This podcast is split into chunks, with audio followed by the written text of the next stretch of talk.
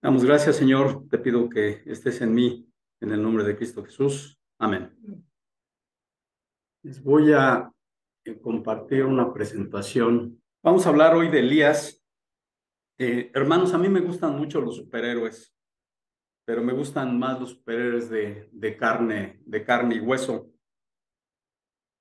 Y Elías, Elías siempre eh, ha sido muy, muy especial para muchos, para muchos cristianos para mucha gente.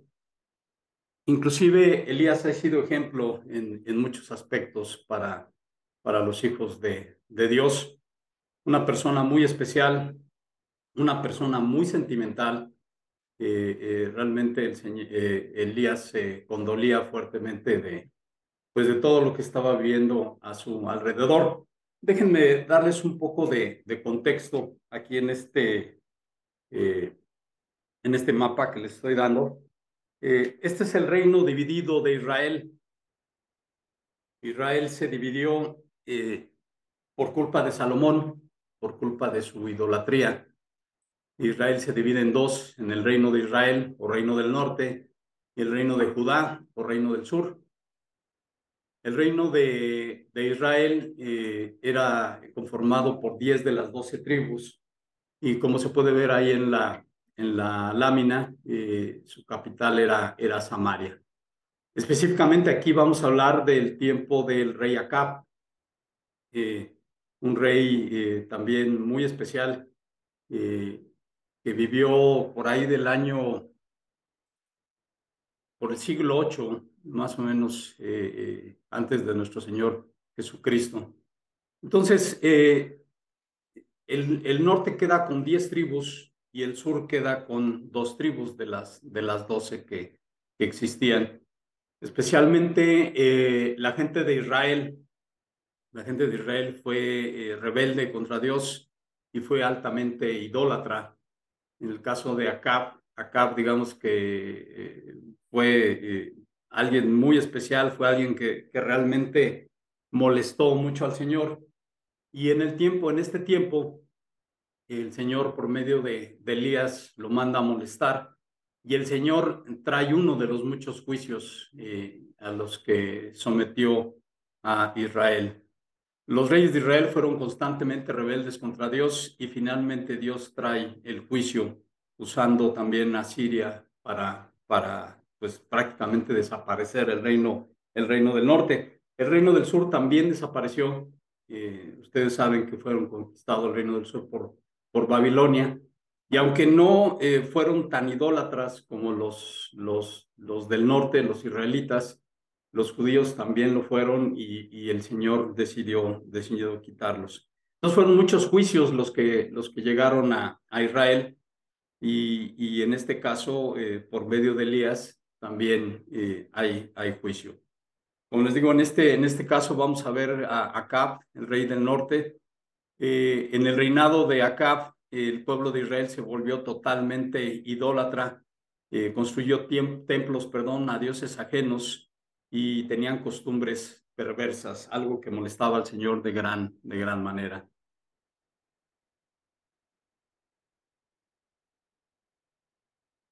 Les doy un poco eh, un antecedente. Habían pasado casi 100 años desde que Israel, en Israel había estado el rey David quien había fijado un alto estándar de fidelidad e integridad al servir a nuestro Dios. Ahora un rey malvado llamado Acab hizo más que provocar la ira de Dios y esto era un seguimiento de todo lo que hicieron los reyes de Israel antes de él. Eh, la fecha en que vivió acá fue más o menos el año 870 antes de Cristo. La apostasía durante el reino de acá fue el resultado de muchos años de reyes corruptos y una maldad que se incrementaba hasta que la maldad rebosó la tierra. La mayoría de las personas habían cedido a Satanás y a sus demonios y se había dedicado a la adoración de los dioses cananitas como Baal y Astarte. Sin embargo, a pesar de la situación, Dios había afirmado que existían siete mil personas en Israel que todavía no habían adorado a Baal y esa era la gente que el Señor quería rescatar. Anteriormente Dios había enviado advertencias y había esperado pacientemente a que su pueblo se apartara de las influencias paganas y todo lo que le rodeaba y regresaran a la adoración verdadera, la única que debe de ser en nuestro Dios. Ahora Dios iba a tener un castigo severo sobre la nación con la idea de moverla a la acción y quitarse eh, de todo lo que estaba sucediendo. Pero el Señor manda a uno de sus mensajeros, manda a su profeta, porque como dice Amos 3.7, porque no hará nada el Señor sin que revele su secreto a sus siervos, los profetas. Todo esto lo, lo, hizo el Señor para anunciar castigo y una, y una advertencia a la nación acerca de la, de la necesidad, perdón, de cambiar sus caminos. El mensajero que envió, obviamente, fue Elías.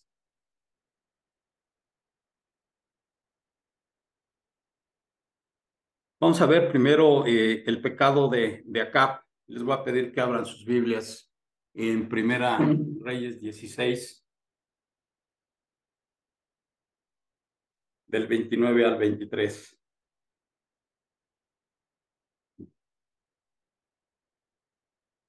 Primera de Reyes 16, del 29 al 33.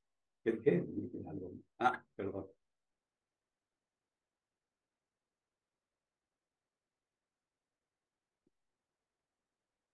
Primera de Reyes 16. La parte final de este capítulo de Primera de Reyes. Dice ahí en el subtítulo de Nueva Traducción Viviente, dice Acab gobierna sobre Israel. Acab, hijo de Omri, comenzó a gobernar Israel en el año 38 del reinado de Asa, rey de Judá, y reinó en Samaria 22 años. Sin embargo, Acab, hijo de Omri, hizo lo malo a los ojos del Señor peor, aún que todos los reyes anteriores. Como les digo, eh, acá fue algo muy especial para lo malo. Y como si fuera poco haber seguido el ejemplo pecaminoso de Jeroboam, Jeroboam fue el primer rey eh, que comenzó con esta división, primer rey de, Israel. Se casó con Jezabel, hija del rey Edbaal de los Sidonios, y comenzó a inclinarse y a rendir culto a Baal. Primero construyó un templo y un altar para Baal en Samaria, y luego levantó un poste dedicado a la diosa Cera. Acá hizo más para provocar el enojo del Señor, Dios de Israel, que cualquier otro de los reyes anteriores de Israel. Entonces, como les digo, acá fue muy, muy especial. Acab se quiso olvidar del Señor y dedicarse por completo a Baal. Se casa con una mujer extranjera Jezabel, totalmente idólatra, cruel y dedicada a la brujería, hija del rey Edbaal, significa Baal con Baal. Acab hizo lo malo, además provoca la ira del Señor. A pesar de todo lo que había hecho el Señor con Israel, Acab lo provoca directamente. Muchas veces yo me pregunto, ¿por qué provocamos al Señor? Eh, muchas veces nos ponemos a dudar ¿Realmente creo que Dios me puede castigar? No, no creo. Dios es, es bueno. Y seguimos con nuestro pecado, que fue lo que pasó en este caso con el rey Acab. El rey Acab se dedicó al pecado y a los placeres de la vida. Por eso nosotros, sus hijos, debemos de tener cuidado si estamos en alguna de estas situaciones, porque si consideramos que Dios es amor y misericordia, también debemos de ver que Dios es justicia y en cualquier momento el Señor puede emitir un juicio. Y ese juicio no se queda solamente con la gente que vivió eh, en tiempos de la Biblia. Ese juicio puede caer a cada uno de nosotros. Vamos ahí donde dice eh, Elías confronta a Cap ahí adelante en Primera de Reyes 1. Primera de Reyes, perdón, 17 del 1 al 7. Ahí está enseguida. Dice como subtítulo, Elías es alimentado por cuervos. Ahora bien, Elías, quien era de Tisbe en Galad, le dijo al rey Acab, tan cierto como el Señor vive, el Dios de Israel, a quien sirvo, no habrá rocío ni lluvia durante los próximos años hasta que yo dé la orden. Después el Señor le dijo a Elías, vete al oriente y escóndete junto al arroyo de Kerit, cerca de su desembocadura en el río Jordán bebe del arroyo y come lo que te den los cuervos, porque yo les he ordenado que te lleven comida. Entonces Elías hizo lo que el Señor le dijo y acampó junto al, rayo de al arroyo perdón, de Kerit, al oriente del Jordán. Los cuervos le llevan pan y carne por la mañana y por la noche él bebía del arroyo. Sin embargo, poco después el arroyo se secó porque no había llovido en ninguna parte del reino.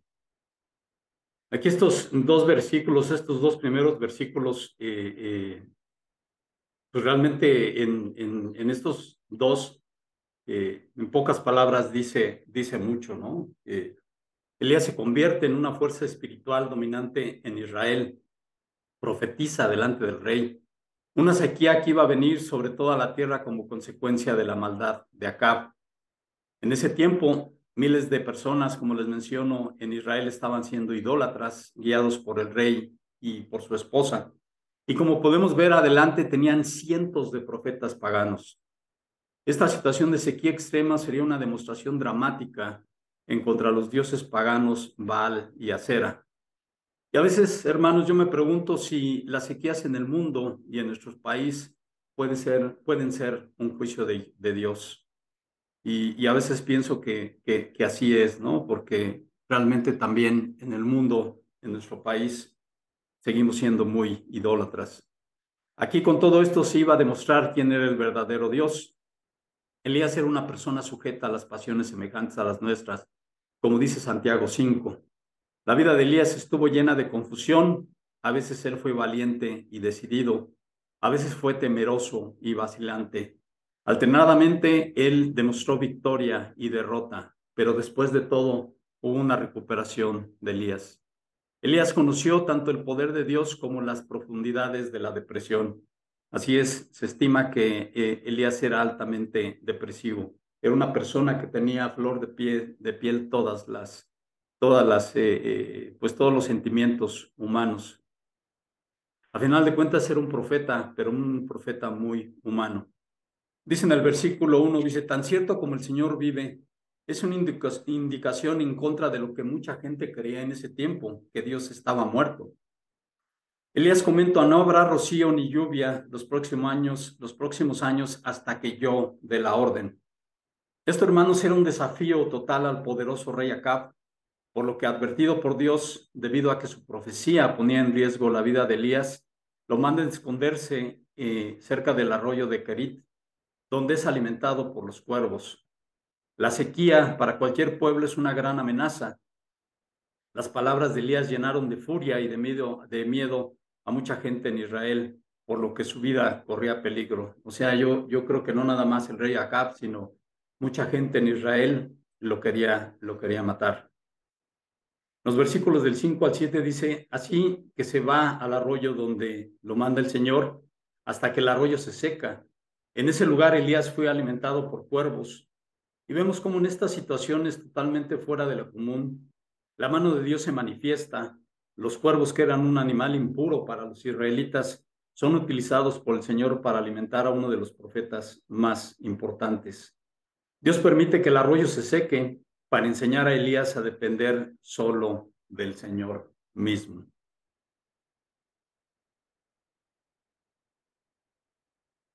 Y más adelante, eh, en los versículos del 8 al 16, vamos a ver la viuda de Sarepta.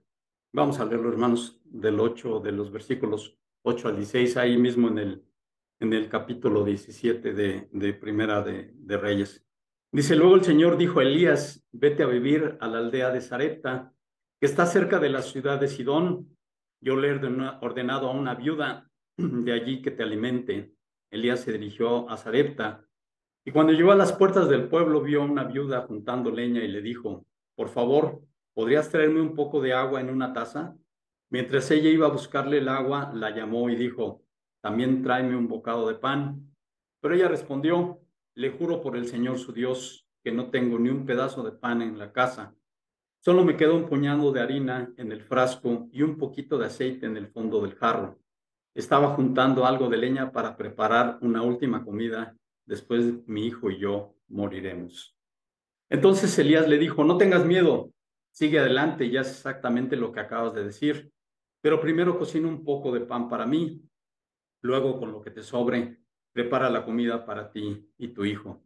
Pues el Señor, Dios de Israel, dice, siempre habrá harina y aceite de oliva en tus recipientes hasta que el Señor mande lluvia y vuelvan a crecer los cultivos. Así que ella hizo lo que Elías le dijo y ella, su familia y Elías comieron durante muchos días. Siempre había suficiente harina y aceite de oliva en los recipientes, tal como el Señor lo había prometido por medio de Elías. Aquí vemos cómo Elías es enviado a una región gentil, una región donde, de donde salió la reina Jezabel, esposa de Acab.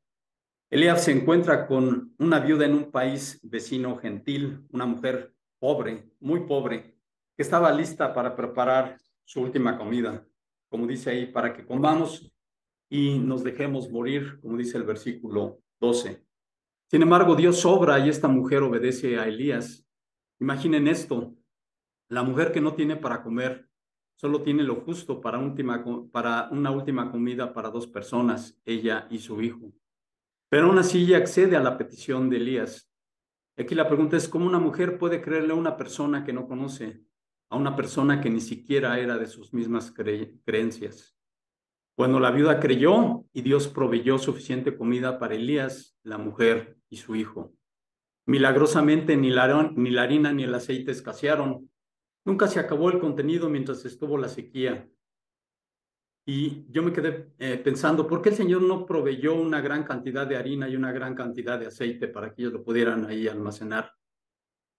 Pero también me quedé pensando, ¿se imaginan lo que hubiera pasado si la gente de esa población se da cuenta que la viuda tenía, que la viuda tenía abundancia de esto, de, de harina y, y de aceite? Seguramente muchos hubieran llegado a robarla y eso, si bien le iba nada más robarla, porque quizás más de uno hubiera pensado que era mejor matarlos y quedarse con todo eso. Imagínense un tiempo de sequía, un tiempo de hambruna, la comida es prioridad inclusive sobre la vida. El Señor proveerá de todas nuestras necesidades y su misericordia para con nosotros nunca se agotará. Así como eh, nunca disminuyó la harina y el aceite para estas personas, el Señor también nos provee de todo lo que necesitamos en el momento que lo necesitamos y sobre todo en la forma que lo necesitamos. Seguimos ahí con el relato de la Biblia en los versículos 17 y 18. Dice, tiempo después el hijo de la mujer se enfermó, cada día empeoraba y finalmente murió. Entonces ella le dijo a Elías, ay hombre de Dios, ¿qué me ha hecho usted? ¿Ha venido aquí para señalarme mis pecados y matar a mi hijo? Así que hermanos, lo que le, lo que le faltaba a esta, a esta pobre mujer Después de vivir muchas limitaciones con comida, tienen una breve temporada de abundante harina y aceite de oliva. Sus necesidades son satisfechas por un milagro continuo del Señor, pero de repente todo se nubla y aparece la enfermedad y la muerte de su hijo. La señora había perdido a su marido y ahora un tiempo después, con hambruna, pierde a su hijo. No podemos imaginar el dolor de esta madre. Ahora no solo había perdido a su hijo, perdía toda la esperanza para el futuro, porque ella seguramente estaba eh, confiando en que su hijo creciera y en algún momento le ayudara en sus necesidades. Pero todo se vino abajo. Y además le invade un sentimiento de culpabilidad porque le dice a Elías, ¿me vienes a recordar mis iniquidades? O sea que el pecado en su pasado realmente eh, la hacía pensar que por esa razón la viuda había, había perdido a su hijo. Pero más adelante, seguimos leyendo ahí en la Biblia, en los versículos 19 al 24, dice, pero Elías contestó, dame a tu hijo. Entonces tomó el cuerpo del niño de los brazos de la madre, yo creo que casi casi se lo arrebató, hermanos. Lo cargó por las escaleras hasta la habitación donde él estaba alojado y lo puso sobre la cama. Este tipo de habitaciones eran muy comunes en el, en el Oriente, habitaciones que eh, podían ser utilizadas por, por viajeros y eran habitaciones que, aunque eran parte de una casa, estaban, estaban aisladas, o sea, cada quien tenía, tenía su, su acceso. Obviamente para, eh, de alguna forma, también proteger eh, a las personas que vivían en la casa, ¿no? Y, y, también, pues que la gente no pensara que ahí estaban viviendo personas que se aprovechaban de, de, los, de los pobladores de esa, de esa casa. Entonces era una, era una habitación muy, muy especial y les digo, eh, eh, estaba, estaba totalmente aislada de la casa. Dice, después Elías, siguiendo con el relato ahí en el versículo 20, dice, después Elías clamó al Señor, oh Señor mi Dios, ¿por qué le has traído desgracia a esta viuda que me abrió su casa a provocar la muerte de su hijo? Entonces Elías se tendió sobre el niño tres veces y clamó al Señor, oh Señor mi Dios, te ruego que le devuelvas la vida a este niño el Señor oyó la oración de Elías y la vida volvió al niño y revivió. Entonces Elías bajó al niño de la habitación en el piso de arriba y se le entregó a su madre. Mira, le dijo, tu hijo vive. Entonces la mujer le dijo a Elías, ahora estoy convencida de que usted es un hombre de Dios y que de verdad el Señor habla por medio de usted. Elías toma, como, les, como dice la palabra, al niño de los brazos de su madre y lo lleva a su cuarto. Ahora Elías quiere clamar a Dios en privacidad. Imaginen el dolor que vio Elías al tomar al hijo de la viuda en sus brazos. Ahora clama a Dios con todo su corazón. Quizás como la viuda Elías se sentía culpable de la muerte del niño. Elías ora con gran fervor, se tiende sobre el niño de la, sobre el niño de la viuda tres veces Elías no tenía un precedente de este tipo de situaciones, pero era tanta su desesperación, pero sobre todo, hermanos, era tanta su fe. Él sabía que si Dios quería, podía regresarle la vida al niño. Él pensaba así del gran poder de, de Dios. La oración fue en un eh, énfasis añadido. Tú eres el Señor quien puede revivir al niño. Tú eres mi Dios, solo tú puedes hacerlo.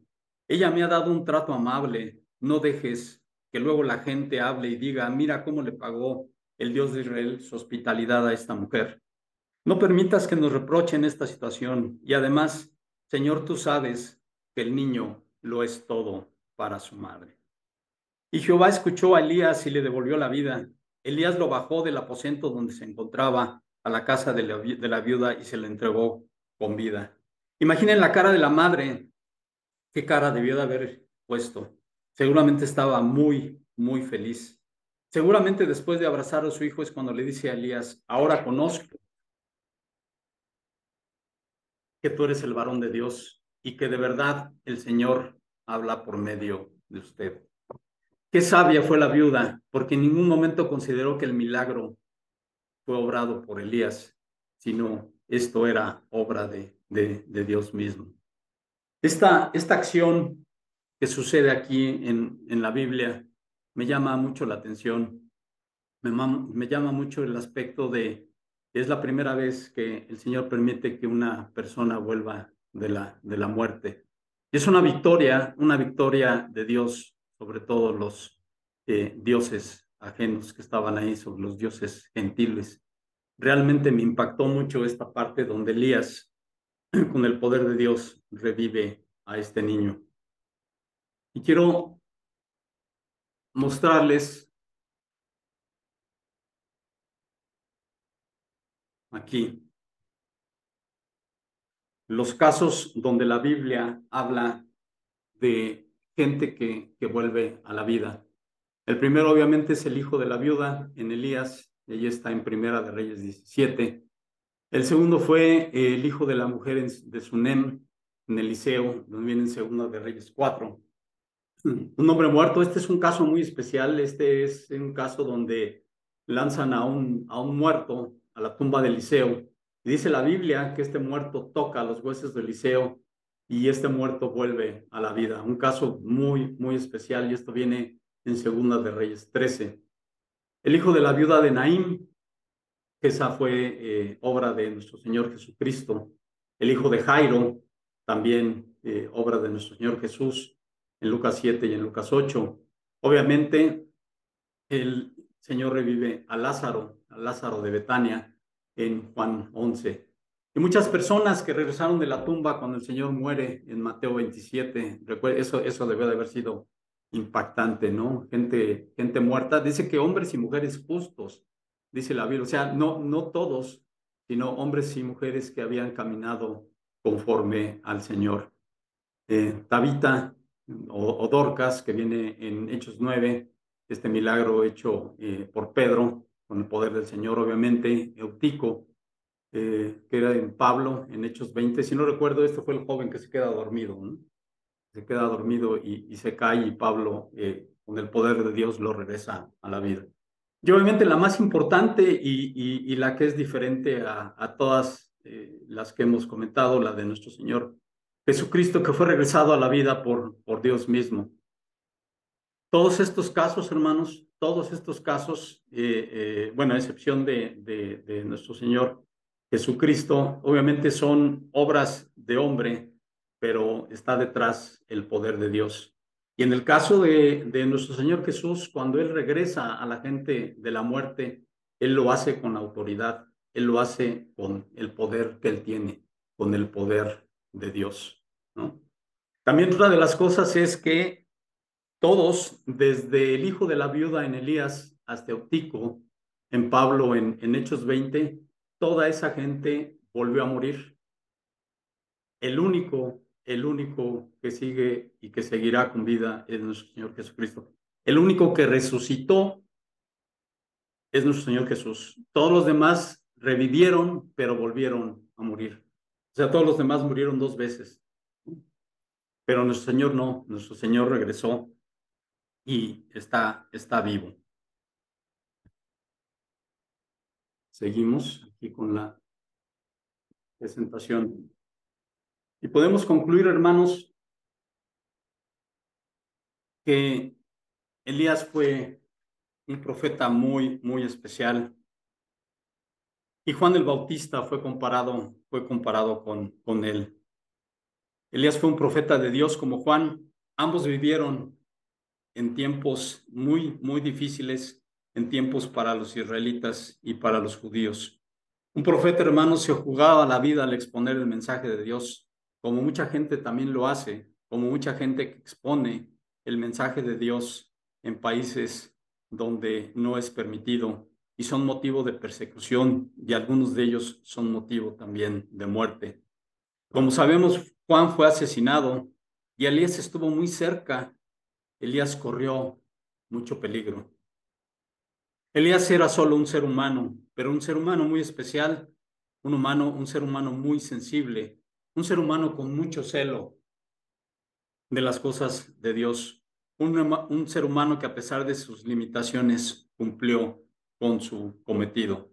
Obviamente en la vida de Elías hay, hay otras cosas que también son dignas de, de, leerse y sobre todo de estudiarse. Y ahí dice la palabra del Señor que escondió a cien profetas que iban a ser asesinados. Y una de las cosas también más importantes que hizo fue confrontar al pueblo de Israel. Como dice Primera de Reyes 18, del 20 al 21. Vamos, vamos a leer esta, esta porción, por favor. Primera de Reyes 18, 20 y 21. Está ahí adelante de nuestro texto base.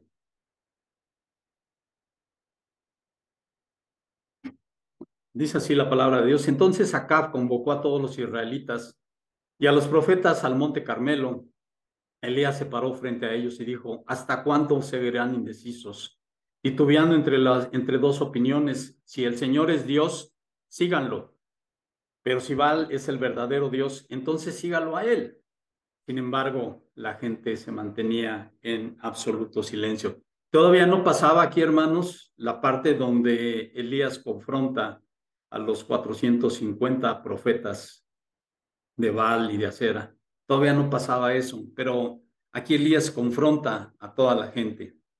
Y aquí podríamos preguntarnos, si Elías nos preguntara hoy en día, ¿a quién vamos a seguir? ¿A Dios o al mundo? Uno puede decir, pues que yo no, yo no tengo un, un, un Dios con, con, D minúscula como Baal o como Acera, ¿no? Pero tenemos otro tipo de dioses, hermanos. Y también el Señor hoy nos dice, ¿a quién vamos a seguir? ¿Lo vamos a seguir a Él o vamos a seguir al mundo? ¿Responderíamos algo o también como los israelitas nos quedaríamos callados? ¿Qué haríamos? Ahí adelante dice que se enfrentó a 450 profetas paganos. Todavía se burló de ellos, hermano. O sea, realmente eh, eh, Elías era una persona muy, muy especial. A pesar de todo lo que él sufría, eh, yo me imagino una persona muy, muy valiente, ¿no? Muy valiente y sobre todo muy segura de nuestro Señor. Él sabía lo que podía hacer el Señor. Se burló de ellos y oró a Dios y cayó, al fue cayó, cayó fuego del cielo. Esto viene en Primera de Reyes 18, del 20 al 40, está, está ahí adelante del texto que acabamos de leer. Oró por lluvia y el Señor mandó lluvia. Y Santiago usa a Elías como ejemplo de oración porque, como dice, oró para que no lloviera, oró para que lloviera, oró para pedir por la vida de un niño, oró por, para provisión, oró para que Dios prendiera un altar mojado, un altar empapado. Una cosa también bien interesante es que Elías no murió, fue arrebatado al cielo, como dice Segunda Reyes 2 del 1 al 11. ¿Qué tan especial fue Elías para que el Señor lo haya tomado de la tierra? Esto, ojalá y pudiéramos tener un, poquito De, de Elías.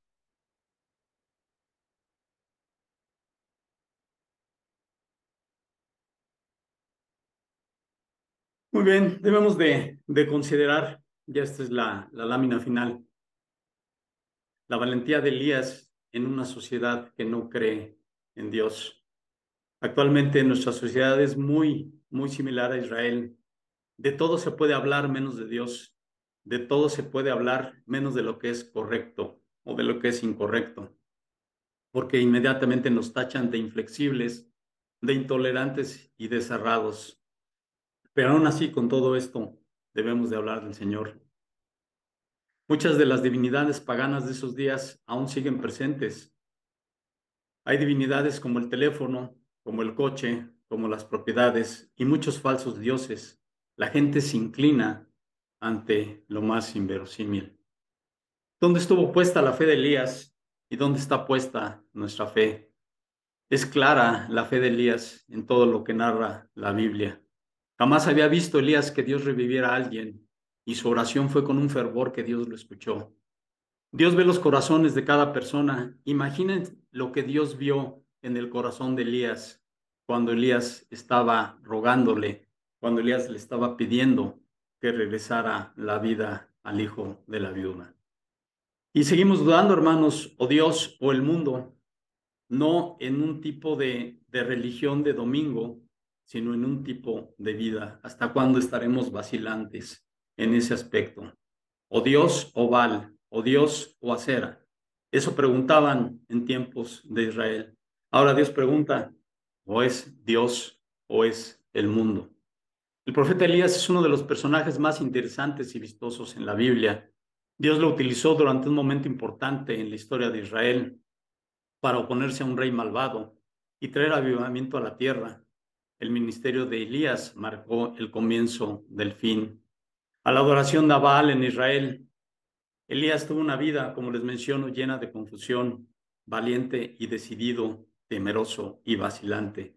Pero a final de cuentas, Elías fue un hombre como nosotros. El Señor puede utilizarnos a cada uno de nosotros, quizás no con el poder como utilizó a Elías, pero sí nos puede utilizar de forma tal que la gente quiera ver al Señor que tú tienes, hermano, al Señor que yo tengo. Nuestro testimonio es bien importante y debemos de vivir de forma tal que el nombre del Señor sea glorificado. Vamos a orar, por favor. Señor Dios, te damos gracias. Gracias por la vida de, Elías. Gracias porque te, manifestaste poderosamente en la vida de él, hiciste grandes cosas y tú sigues siendo ese mismo Dios. Permite que nosotros tengamos esa disposición como la tuvo Elías. Permite, Señor, que nosotros imitemos la fe de Elías. Ayúdanos, Señor, ayúdanos, aumentanos la fe, como dice tu palabra. Te damos gracias, Dios, gracias porque nos permites eh, reunirnos en tu santo nombre de la forma que sea. Te agradecemos todo y te lo pedimos en el nombre de Cristo Jesús. Amén. Muchas gracias, hermanos. Gracias por su atención.